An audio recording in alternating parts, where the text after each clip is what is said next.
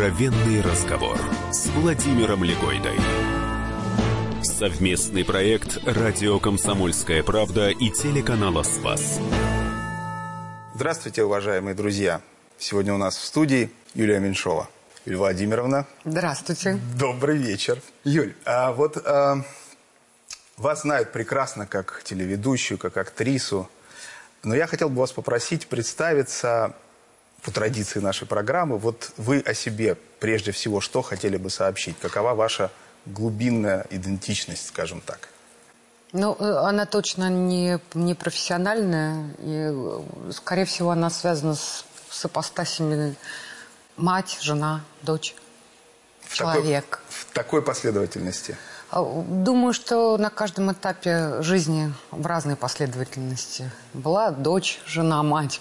Ну, и это, это, э, эти ипостаси меняются местами в зависимости от э, того, у кого в данную секунду или данный период жизни больше потребность во мне. Бывали ситуации в жизни, когда вам вера мешала? Мешала. Ох, какой парадоксальный вопрос. Ну вот вы думали, ой, ну вот была бы я, вот их, не было бы этой темы. А, нет, нет. В, так, в таком смысле, что вот вера была каким-то препятствием для меня к осуществлению какого-то поступка, нет. Я проходила через период неофитства, когда я просто там, ну, соблюдала все, что только может быть. И это казалось мне очень э, важным, насущным. И вообще не понимала, как можно жить по-другому. И это имело какой-то, даже я бы сказала, период обострения до такой степени, что там первые два года а, я не могла читать никакую художественную литературу. Художественную литературу. а, м, Вот я ее отторгала. Мне казалось, что ну, просто других кроме, книг, кроме как духовных, на свете не существует. А потом, я думаю, что довольно естественный произошел откат – и я постепенно стала читать художественную литературу, и какие-то вещи уравновесились, и эм, там возникла какая-то социальная востребованность меня, и поэтому тоже времени стало меньше. Э, Что-то отошло совсем, э, какая-то такая неистовость, которая была в самом, в самом первоначальном моменте. Но я и не могу сказать, что и, и- и- я и сейчас нахожусь в этом процессе. Периодически я прихожу к выводу, что нет, ну это какая-то ерунда, это лишнее, это какая-то пыль веков, которая, значит, наслоилась на м, вере. Потом проходит время, думаю, да нет, похоже, что не пыль веков. Но впадаю в сомнение по какому-нибудь э, другому вопросу. Знаете, а вот э, э, мы часто говорим про неофитство, а я вот стал в последнее время больше задумываться о таком, мне кажется, как бы антинеофитство. Да? То есть неофит – это вот все то, что вы описали, а антинеофит, который уже понимает, что это все было неофитство, он смело, так сказать, режет великим постом колбасу, он понимает, что в коньяк мясо не кладут, и что смущает это только фарисеев так, и так далее. И это на самом деле, вот ведь отцы всегда говорят о золотой середине. Вот такое бросание, как вы думаете, оно есть? Вы его наблюдаете? Там В есть себе? в себе, Да. в людях? Да, наблюдаю в себе. Я готова за себя говорить в данном случае, потому что э, зыбкая почва говорить о, о других людях в этом аспекте. Наблюдаю, да. И э, в полной мере. И, и испытала, и что-то испытываю. Но вы знаете, мне кажется, что это вообще довольно естественный процесс. Ну, вот это все. И какие-то такие ошибки, ну, так скажем, в вопросах веры, вплоть до того, что ты постом режешь колбасу, например, мне кажется, что это, ну, неплохо. Только если ты не отдаляешься э, категорично в неверие, там, и вообще не говоришь себе, что что-то я вообще ошибся. Похоже, да, ничего там нет. Откровенный разговор с Владимиром Легойдой. Гость в студии Юлия Меньшова, актриса и телеведущая. Есть ли какие-то ошибки, которые вы, вот, оглядываясь назад, думали бы, вот это лучше бы, конечно, было бы избежать, лучше бы исправить? Был такой момент, когда мне показалось, что там тот э, священник, к которому я ходила, который, в общем, был таким вполне себе на тот период моей жизни даже духовным отцом, можно сказать, потому что я с очень большим количеством вопросов к нему обращалась, и э, он мне очень помогал разобраться в очень многих вещах, и он ко мне очень благожелательно относился. В какой-то момент мне показалось, что э, эта его благожелательность столь велика, а, что, э, собственно говоря, там, э, когда он слушает меня на исповеди, что он как-то очень попускает мне. Надо что, в общем, то. со мной это надо было, конечно, построже, да. И я решила, значит, что я к нему больше ходить не буду, вот именно на исповедь, что мне надо как-то... А потом мне даже показалось, что мне надо и в храм другой пойти. Потому что как-то здесь я уже так обосновалась, как-то я здесь такая своя. И это была ошибка. Потому что это в очень большой степени отбросило меня на самом деле вот от этого неофитства в совсем другую сторону. Я это очень переоценила, э, поняв, что вот смотри-ка, там есть вещи, которые ну, ты просто принимай. Оно там как-то разберутся без твоего участия. Когда понадобится построже, оно как-то все сложится. А вот такого рода своеволие, оно же и можно и в жизнь переносить э, этот опыт. Вот этот момент баланса, вот где ты со своим размышлением на тему того, что мне бы надо вот так бы. А, а- где ж- жизнь судьба, Бог и, и как, как угодно, да, руководят твоей жизнью. И вот этот баланс, он очень тонок на самом деле. Я э, смотрел вашу программу «Наедине со всеми» и читал, и в принципе, так сказать, готовясь к программе, ну и вообще слежу, слежу, вот, а, ваше интервью, да? И в ваших личных интервью, и в вашей программе практически тема веры не звучит. Даже с людьми, которые к вам приходили, и вы понимали, что они верующие. Даже тогда, когда вам задают вопрос, и я не то что понимаю, а вот какие-то вещи, ну мы с вами не первый день знакомы, я знаю, что вот здесь для вас есть тема веры. Вы ее закрываете. Это почему? Для меня вопрос э, веры а, э, таки действительно повсюду. Мне не кажется, что необходимо, отвечая на вопросы светского интервью, э, заходить в эту тематику, э, если она не остро стоит, вот прямо без этого никак. Потому что мое мировоззрение, как мне кажется, в целом, мой взгляд на те или иные вещи, все равно увязаны с с тем, как вот, с, э, э, значит, с устройством этого мира. Поэтому я так или иначе, как мне кажется, транслирую себя. А, а- а если я отвечаю, значит, я отвечаю, вбирая все эти а, аспекты. Но когда я брала интервью, я не заходила в эту а, тему, потому что она либо требует серьез- серьезных каких-то бесед, исследований, потому что воп- вопросы, связанные с верой, они очень часто такого философского, я бы сказала, характера. Я делала программу вполне себе не философскую. Я очень это понимала, и я очень точно чувствую жанр того, то- того что я делаю всегда. И мне кажется излишним это э, увязывать. Продолжение разговора с актрисой и телеведущей Юлией Меньшовой через несколько минут. Откровенный разговор с Владимиром Легойдой. Британские ученые доказали, у тех, кто слушает подзарядку, в два раза медленнее садится телефон. Утреннее шоу «Подзарядка» с Вероникой Борисенковой и Сергеем Красновым слушайте по будням с 7 до 11 утра по московскому времени.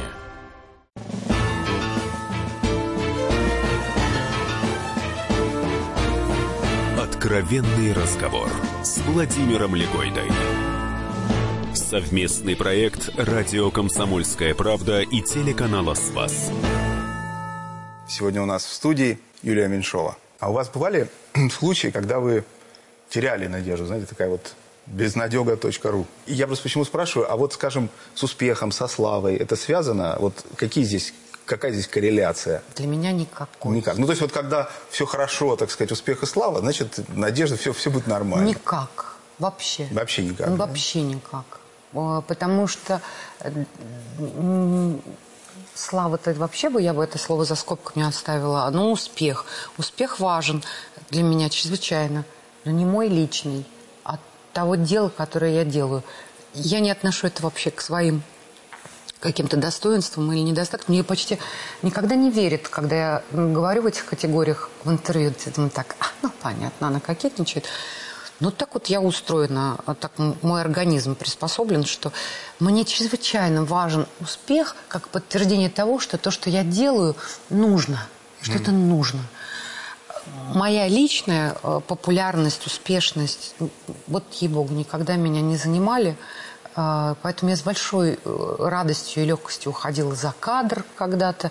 Правильно я слышу, что, в принципе, вот это испытание успехом, вы, оно как-то вот вас оно не испытывало, вы не закалялись здесь, то есть у вас не Нет, было... Нет, но думаю, что это потому, что я была в очень большом, условно говоря, минусе, и успех, пришедший ко мне, он меня сбалансировал до нормы, а он мне не дал как бы плюса, ибо э, значимость моих родителей, их э, громкость их фамилии была столь велика, и настолько часто я в отношении себя слышала дочь Меньшовой Аленты mm-hmm. или дочь Меньшова там, и так далее, mm-hmm. что меня не было, понимаете, я, вот, это была минус я, mm-hmm. то есть я была только дочь в этой категории.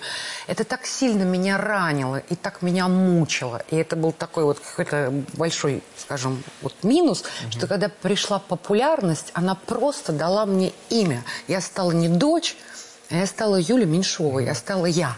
Видимо, поэтому э, вот я испытание на уровне того, что вот оно меня не коснулось. И, и, ну, то есть невидимо, а я уверена, что поэтому.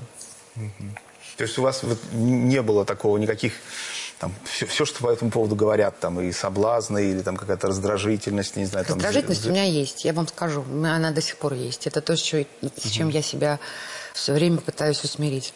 Но большое противоречие входит ощущение незыблемости приватного пространства, угу. особенно когда я не одна, а со своей семьей. Угу. И радостный набег узнавших меня людей, которые хотят не только взять автограф, но и сфотографироваться. Я вот просто вот я очень раздражаюсь. Очень сильно. Если это не выделенное пространство, когда это после программы или там после спектакля. Я все понимаю. Ну, это, на каком-то мероприятии. Это аспект. Да. Это да, э, на каком-то мероприятии. Можно, можно, конечно, давайте. Но когда я иду куда-то, я делаю что-то, я озабочена какой-то проблемой, и в эту минуту подскакивает человек, я все мысленно я провожу с собой в этот момент работу, что да, он не понимает, он не думает, он увидел меня, и поэтому... Но при этом у меня есть абсолютное ощущение, что я я же такой же человек.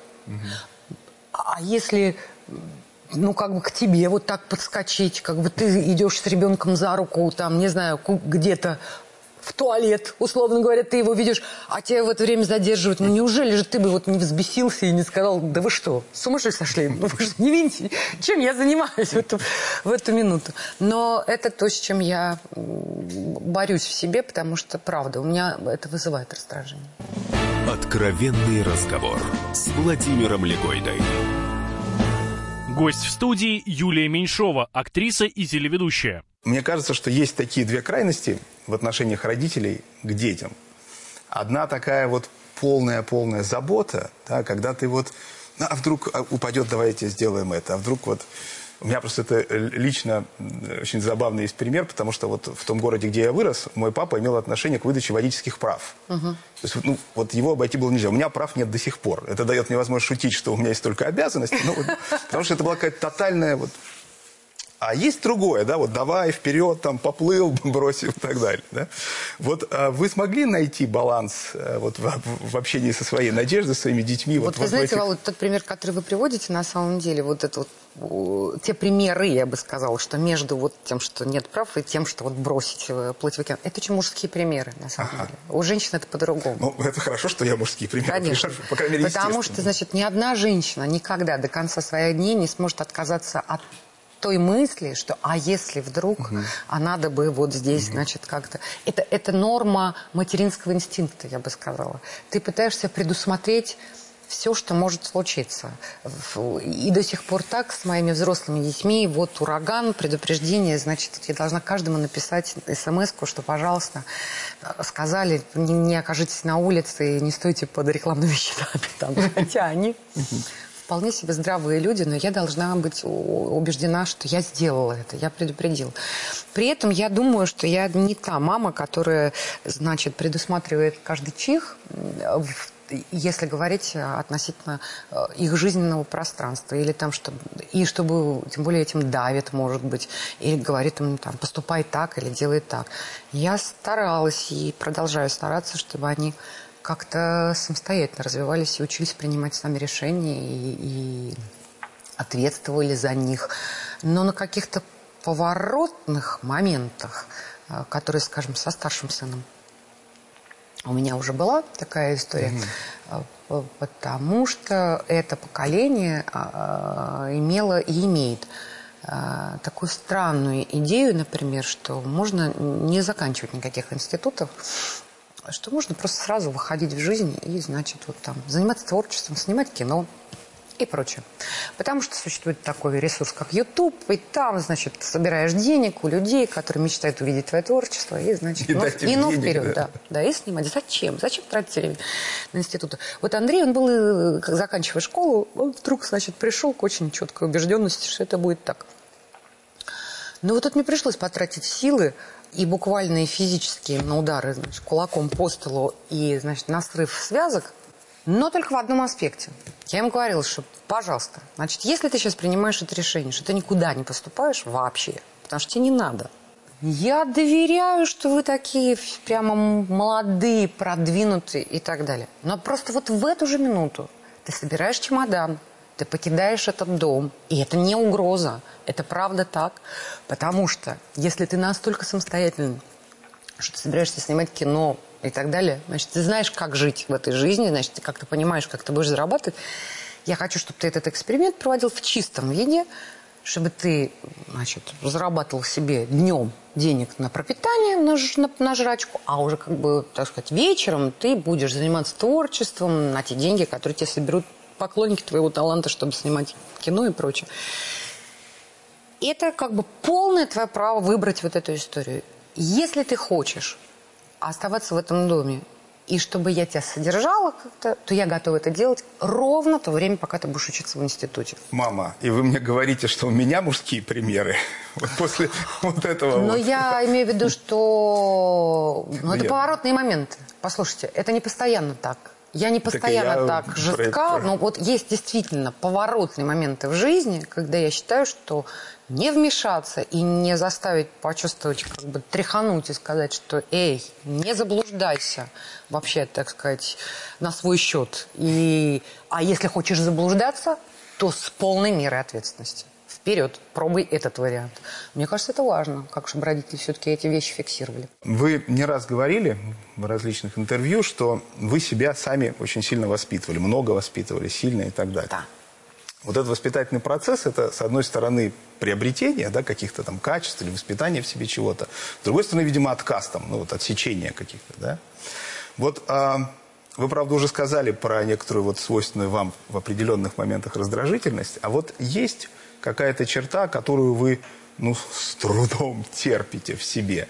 И вот в этом процессе воспитания вы, ну, либо не стали ее терпеть и отказались, либо вот до сих пор она вам наибольше доставляет неудобства? Эх.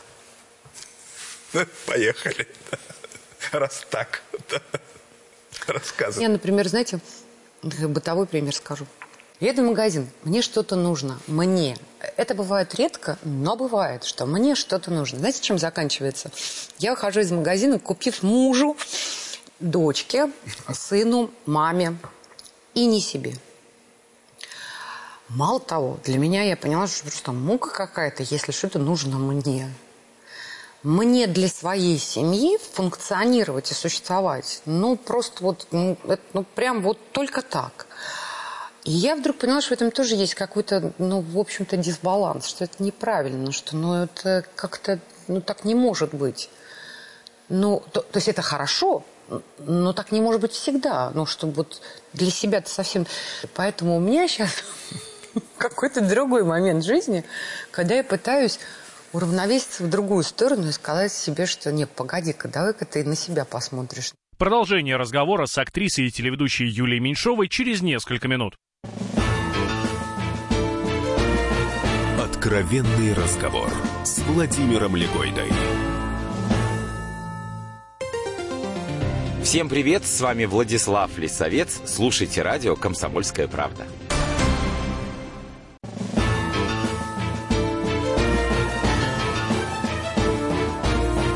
Откровенный разговор с Владимиром Легойдой. Совместный проект «Радио Комсомольская правда» и телеканала «Спас». Сегодня у нас в студии Юлия Меньшова. Если есть что-то самое-самое важное, а, то э, очень важно говорить правду себе. Это так трудно. Но если ты нащупываешь в себе вот эту возможность, вообще вот этот контакт с самим собой, когда ты можешь себе сказать, ну, что значит, дело обстоит так. Угу.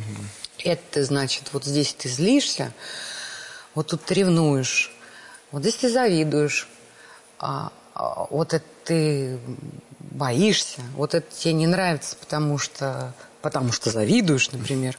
Ну, то есть вот если ты нащупываешь себе возможность срывать, срывать вот эти масочки, которые принимают наши эмоции очень угу. часто, и в основном, я бы сказала, в основном потоке мы живем в приличных масочках.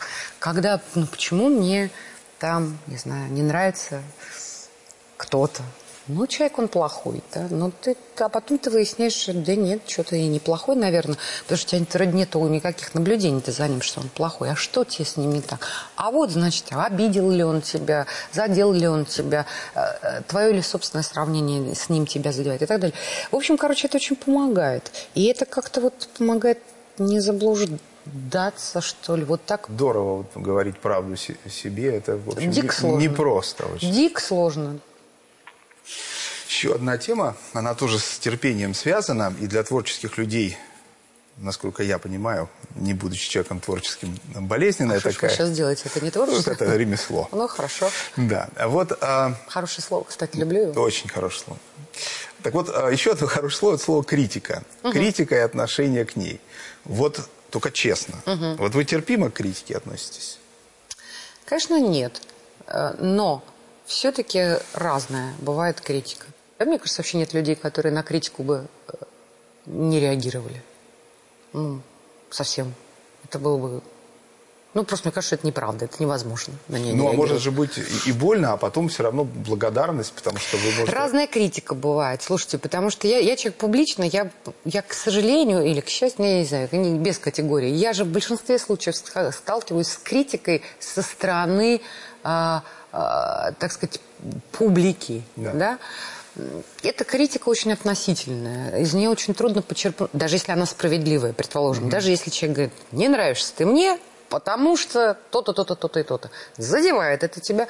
Но почерпнуть из этого почти ничего нельзя, потому что это все равно оценочная категория. Как. Это ну, не, критика, не нравишься конечно, ты. Да. А критика, вот как критика, она все-таки под собой подразумевает ну, какой-то позитивный аспект, когда тебе человек говорит, вот это плохо потому-то, потому-то, потому-то и потому-то.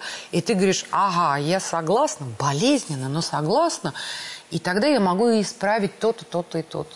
Но вот такой критики маловато. Хотя я ее вот принимаю. У меня были такие профессиональные моменты. С телевидением связаны? Да, да, с телевидением, с телевидением были да? связаны, когда, когда я думала, да, ну надо попробовать, надо попробовать вот так или вот так. Ну надо попробовать, ну а вдруг как бы э, получится.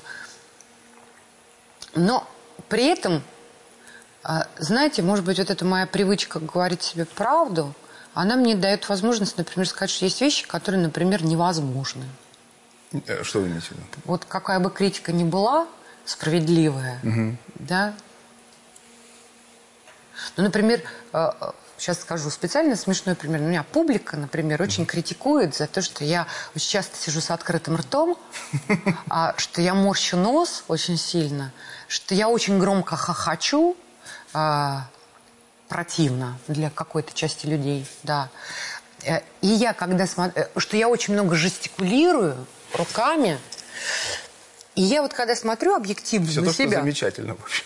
Для вас, да, для кого-то. Клянусь, я понимаю, что это кому-то омерзительно.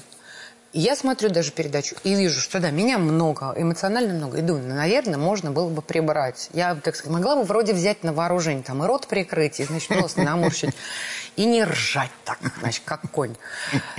Но я себя знаю. Я понимаю, что это моя природа. Понимаете? Ну, неорганично. будет, Но я не буду другой. И вот перед такой критикой такого рода, да, потому что мы можем ее дальше соотнести с очень многими вещами. Это можно сказать, неправильно там работаешь, не, ну, там, не так строишь мизансцену, да что угодно, не так выстраиваешь даже там тех- ну, вот, технологию интервью. Кто-то скажет, плохо, неинтересно.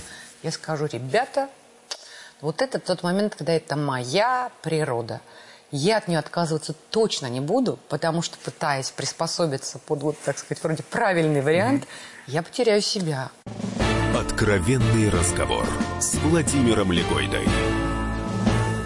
Гость в студии Юлия Меньшова, актриса и телеведущая. Мне тут недавно такую историю рассказали. Одна женщина сдавала квартиру. И э, жилец уехал, э, съехал, не заплатив за последний месяц, и оставил там квартиру в каком-то ужасе. И у нее была возможность через каких-то общих знакомых на него нажать, так, э, чтобы он, так сказать, вернулся, подмел и так далее. Но очень интересная мотивация, почему она решила этого не делать. Она значит, такая церковная такой человек, она говорит, не, не буду, потому что вдруг не найду новых жильцов, из-за этого вдруг Ой. мне вот это так вернется. В общем, прощу уж его. Ну, вот это суеверие прощ- же чистой воды. Это прощение Нет, или нет? конечно, ну конечно. Это суеверие вообще чистой воды. Это такой, так, я бы сказала, языческий момент, когда я вот сделаю так, ублажу, значит, Да. вот этих идолов своим так, каким-то хорошим поступком, а они мне за это, значит, пошлют следующих жильцов. Ну, никакой, никакой не прощения. Я бы точно вернул, заставил подмести, заплатить деньги, потому что это не прощение. И, и, и, человеку это плохо, тому, который так поступил, что его не заплатив денег и не убравшись. Надо, чтобы человек знал, что у него должна быть ответственность перед другим человеком. Не, Но не вот прощение. смотрите, здесь же есть такая, я с вами совершенно согласен, в данном конкретном примере он такой, в общем, реальный, забавный, он, он да, из хороший, жизни, да? да. Но смотрите, ну вот реально, смотрите, какая штука, вот прощение за плату не такая простая история, как может показаться, если мы в рамках этого примера останемся. Вот смотрите, ведь вообще мы каждый день, ну так или иначе, ну, я думаю, как минимум один, там, два раза в день читаем молитву Господню, «Отче наш», да? И там есть такие строчки, которые вот э, вполне определенную вещь означают, что прости нам наши прегрешения, в общем-то, ровно настолько, Насколько мы прощаем насколько мы прощаем тех, кто согрешает против нас.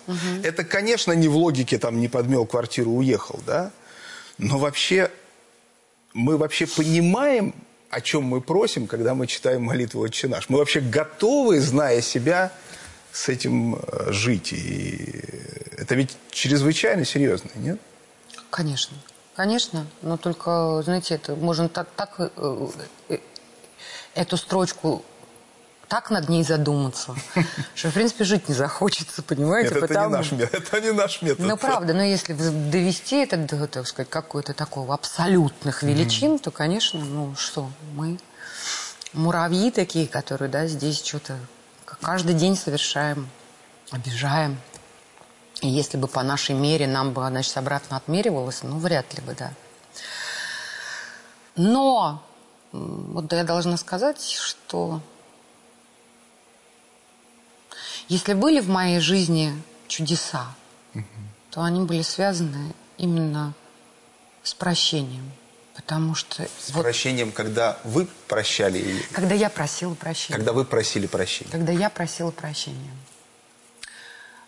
э, я как-то писала об этом в социальных сетях, но не грех здесь это повторить, что я очень люблю «Прощенное воскресенье», которое, к сожалению, сейчас очень девальвировалось. Это мне очень печально и обидно, что так вот рассылаются картинки тоже про «Прощенное воскресенье», совсем забывается как бы суть этого, суть этого воскресенья, почему оно такое. Но я его люблю, потому что правда, наверное, именно в этот день я заставляю себя подумать о том, как-то вот, ну вот перед кем я виновата. И самый интересный эксперимент, который ты можешь произвести с собой, это попросить прощения у того, у кого сложнее всего. Вот этого могу, это я обязательно попрошу. Вот здесь, значит, маме надо позвонить, папе, ну, конечно, там, у попросить прощения. У детей, да-да-да, это замечательно, это так у подружки какой-нибудь. А вот есть одна заноза в сердце, когда ты думаешь, ну не, ну это я тоже не буду, потому что, да что я, ну как я, ну я что, я буду писать, что ли, или звонить? Не, ну это какая-то вообще и неловко, да и время прошло, да уже забылось все. Да не, ну, ну не, не, наверное, это неправильно этому человеку сейчас вообще как-то И вот когда ты говоришь, ага, вот от этого ты бежишь. Вот, вот, вот тут ровно и надо, говоришь ты себе. Это какие-то волшебные чудеса происходили. Во-первых, этому человеку сколько бы времени ни прошло, это надо. И это совершает какие-то просто... Просто... Это меняет контекст отношений. Это, это сшивает, это через много лет сшивает отношения заново. Это открывает какие-то новые коридоры. Ну вот вы описали замечательные ситуации, истории и чувства прекрасно рассказали, когда вы смогли. А у вас бывали ситуации, когда вот ровно такие же, просто вы не сделали вот этого, чтобы вы не смогли? Ну, то есть вот вы, вот вы полностью все вот это замечательно, да, забы... И не смогла. И не позвонили, да. А, было. На следующий год сделала это. Сделала. Да. Тогда зайдем слева. Давайте. еще. А вот смотрите, а вот все, причем смотрите, ведь когда чувство уже знакомо, да, э, есть тут такая ловушка одна, когда ты думаешь, что самое это главное попросить прощения, а здесь есть еще момент ответа. А вот представляете, все так замечательно, вы ждете прощенного воскресенья. А меня не прощают. Да, вам да, говорят. Конечно. А, мне говорят, что нет, иди нафиг, как бы я тебя не прощу. Слава богу, я не сталкивалась. Не с этим. сталкивались, Я не да? сталкивалась с этим. Хотя э, я сталкивалась, например, с тем, что было какое-то отсутствие реакции, например. Ну, то есть такое, ну, да, типа, окей. И, и это не было затаенным, типа, я тебя не прощаю, а это было, вот я понимала, что от человека это было, может быть, не так важно там, да. Было такое, но мне было важно все равно. Вот для меня это все равно было событийным. Что делать, если вам кажется, что вы ничего такого не сделали? Человек при этом глубоко уязвлен. Вот вы будете стараться как-то ситуацию разрешить? Или чувство того, что вы за собой, знаете, как я за собой вины не чувствую, оно для вас достаточно, чтобы не пытаться эту ситуацию? Знаете, что вообще сила э, попросить прощения это, это просто вот магическая история, прям волшебство. Волшебная палочка в руках. Очень много вещей можно э, таким образом решить. И даже когда ты вообще не виноват, попросить прощения и это, кстати, мудрость, с которой знакомы многие мужчины, которые говорят, если женщина не права, попроси прощения, да? Но в этом есть, да, как в каждой шутке доля правды. Но и э, мне приходилось просить прощения тогда, когда я была не виновата, и это было несправедливо именно для того, чтобы разрешить там ситуацию и так далее. Хотя, должна вам сказать, что это любопытная тоже штука. То, то есть вот все хорошо, когда оно искренно. Продолжение разговора с актрисой и телеведущей Юлией Меньшовой через несколько минут. Откровенный разговор с Владимиром Легойдой. Здравствуйте, я Владимир Жириновский. Слушайте радио «Комсомольская правда». Через эту радиостанцию вы узнаете очень много интересного, узнаете то, о чем никогда вам не скажут на других радиочастотах. И я уверен, что вся информация, которую вы будете получать через радио «Комсомольская правда», будет вам полезна и поможет вам принять в вашей жизни правильные решения.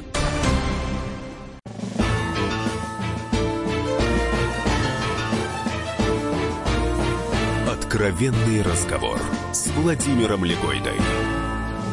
Совместный проект «Радио Комсомольская правда» и телеканала «Спас». Сегодня у нас в студии Юлия Меньшова. Ваша любимая Анна Каренина. Любимый роман, не путаю? Роман, не персонаж. Нет, нет. Роман, да. Ваш любимый роман Анна Каренина начинается известными словами. Все счастливые семьи похожи друг на друга. Каждая несчастливая семья несчастна по-своему. Вы с графом нашим Львом Николаевичем согласны? Согласна, если стать там на такую точку зрения, что это говорит э, человек из несчастливой семьи. Он говорит, вот я ж смотрю 10 счастливых пар, они все одинаково счастливы. Я несчастен особенно. А вы думаете, он э, это вот такая сознательная игра? нет, там? конечно, думаю, нет. Но талант, он же выше природы человеческой. Вот как-то... Ну, то есть, значит, вы не согласны с этим? Что все это, конечно, ну, я вообще не согласна ни с каким обобщением, никогда. Все счастливые по-своему и несчастливы по-своему. Дружба это что же любовь? Да? Вот мы любим друзей. Ну, любовь может быть разной, да? Точнее, любовь может проявляться в отношениях там, с друзьями, а, с любимым делом, не знаю, и так далее. И вот, опять же, есть такие два полюса. Может, они тоже мужские, вы скажете сейчас. Ну что, друг может быть только один, и друзей может быть, вот у меня много друзей и так далее. Вот вы э, к какому полюсу скорее здесь тяготеете? Думаю, что друзей не может быть много, может быть очень много приятельских отношений, э, знакомств и очень большой расположенности друг к другу. Но и не согласна с тем, что друг может быть один. Думаю, что друзей может быть много, и они могут быть... Много, в смысле, на протяжении жизни, сейчас сама себе противоречу. Они могут меняться, на самом деле, так сказать, в приоритетах каких-то. Кто-то возрастать, кто-то уходить. С кем-то могут распадаться отношения. Так тоже бывает, увы. Понятно. Ну, а все-таки вот э, я как раз хотел спросить про это самые вопросы мироздания, потому что мне кажется, что и в дружбе, и в любви, э, если ее рассматривать в данном случае как вариант дружбы или там, дружба вариант любви, когда есть там еще романтические отношения, семья, да, все равно э, очень важны несколько там составляющих, и одна из них, безусловно, это вот некое такое ну, духовное единство, что ли, да, это важность ну, того, чтобы вы в мировоззренческом смысле, ну, хотя бы не смотрели принципиально в разные стороны. Да. Вот для вас в дружбе это важно? Важно. Да, я, пожалуй, вот в дружбе должна сказать, что э, единственная область, в которой я позволяла себе э, заниматься религиозной пропагандой. Миссионерской деятельностью. Да, миссионерской деятельностью. Потому что это достаточно близкие отношения, в которых ты человека чувствуешь, и в которой ты понимаешь, что он тебя правильно воспринимает, и что твою пропаганду он никак э, не отторгнет именно угу. по этой причине, э, в которой ты можешь даже настоять и сказать, нет, подожди, дай мне договорить. Угу. Я должна довести эту идею до конца, тогда, конце, тогда все сойдется, почему я так говорю. Угу. Или о, вопросов, в которых я могу сказать, нет, я с этим прям категорически не согласна, принципиально не согласна, не поддерживаю тебя в этом, угу. не соглашусь с таким твоим поступком, это неправильно там, и так далее. Это, пожалуй, единственная вообще область, в которой ты можешь себе позволить быть э, настолько же честным, насколько ты честен сама, честна сама с собой. Вот моих родителей в мае этого года было 60 лет совместной жизни. Ваших родителей, если не ошибаюсь, 50... Нет, уже сейчас много, слушайте. Ну, в общем, вот, да, около того, что 54, называется. что ли, в этом Да, году, очень да. много. Угу. И вот я, честно говоря, думаю, что на любовь... 55. Вот 55. Круглая дата. Вы, да. кстати, имеете в виду, да, не забудьте. А, и мне кажется, что любовь это то, что вот, вот у них, это то, что возникает там не в начале, когда влюбленность, да, любовь должна вызреть, любовь должна пройти там какую-то закалку, испытание и так далее. Поэтому вот эти все наши нелепые любовь там прошла, это что-то странное. Она, она не могла пройти, она не наступила. А? Вот ну, я... Почему? Я думаю, что бывает, что она наступила. Да? Вот, вот, да, то есть вы считаете, что не, не обязательно 55 вместе прожить, чтобы, словно говоря... Ой, слушайте, это такая тоже длинная тема. Я уж не знаю, насколько мы так долго разговариваем уже. Во-первых, я думаю, что, знаете, как раз у брака очень много испытаний.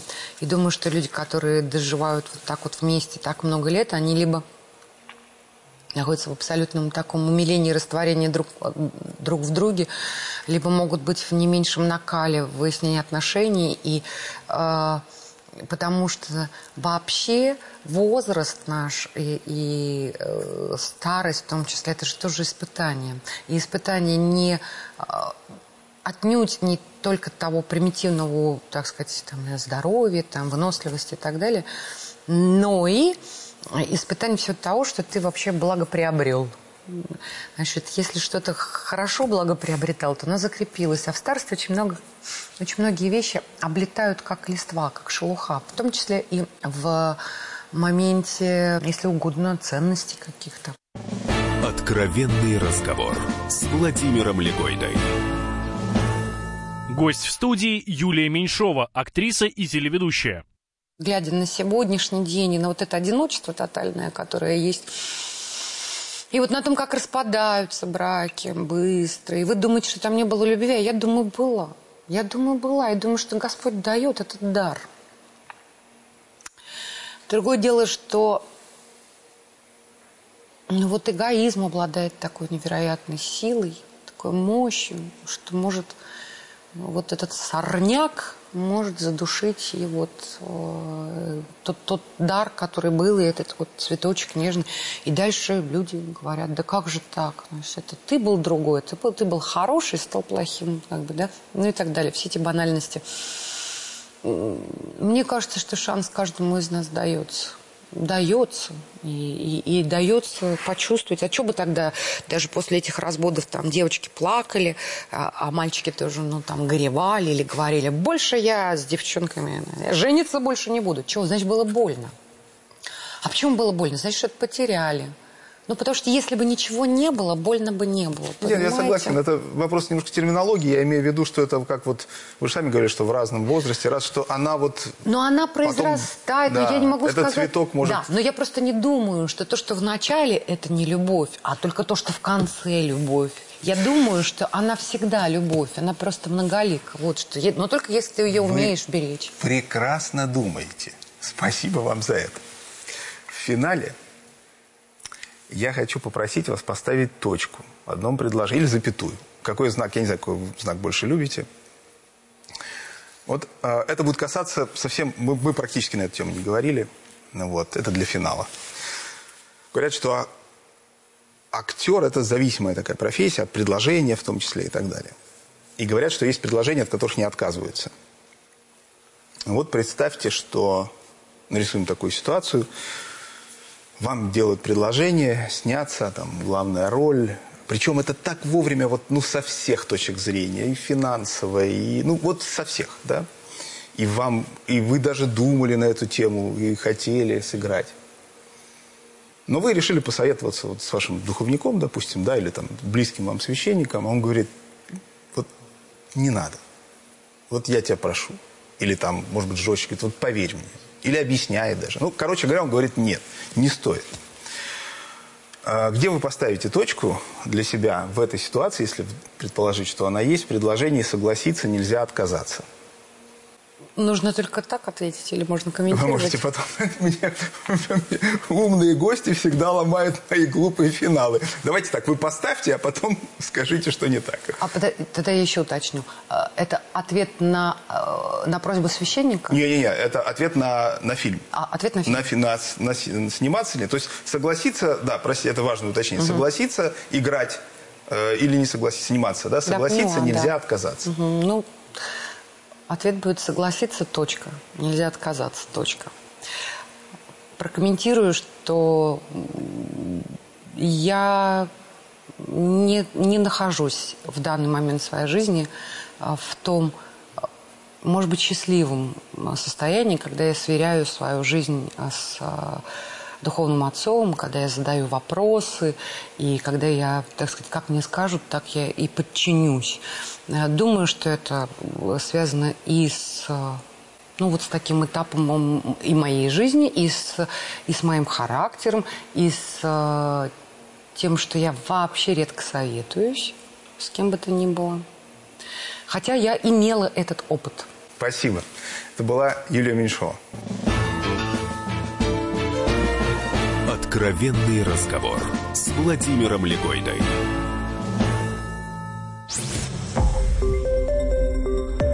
Радио «Комсомольская правда». Более сотни городов вещания и многомиллионная аудитория. Керчь 103 и 6 FM. Севастополь 107 и 7 FM. Симферополь 107 и 8 FM. Москва 97 и 2 FM. Слушаем всей страной.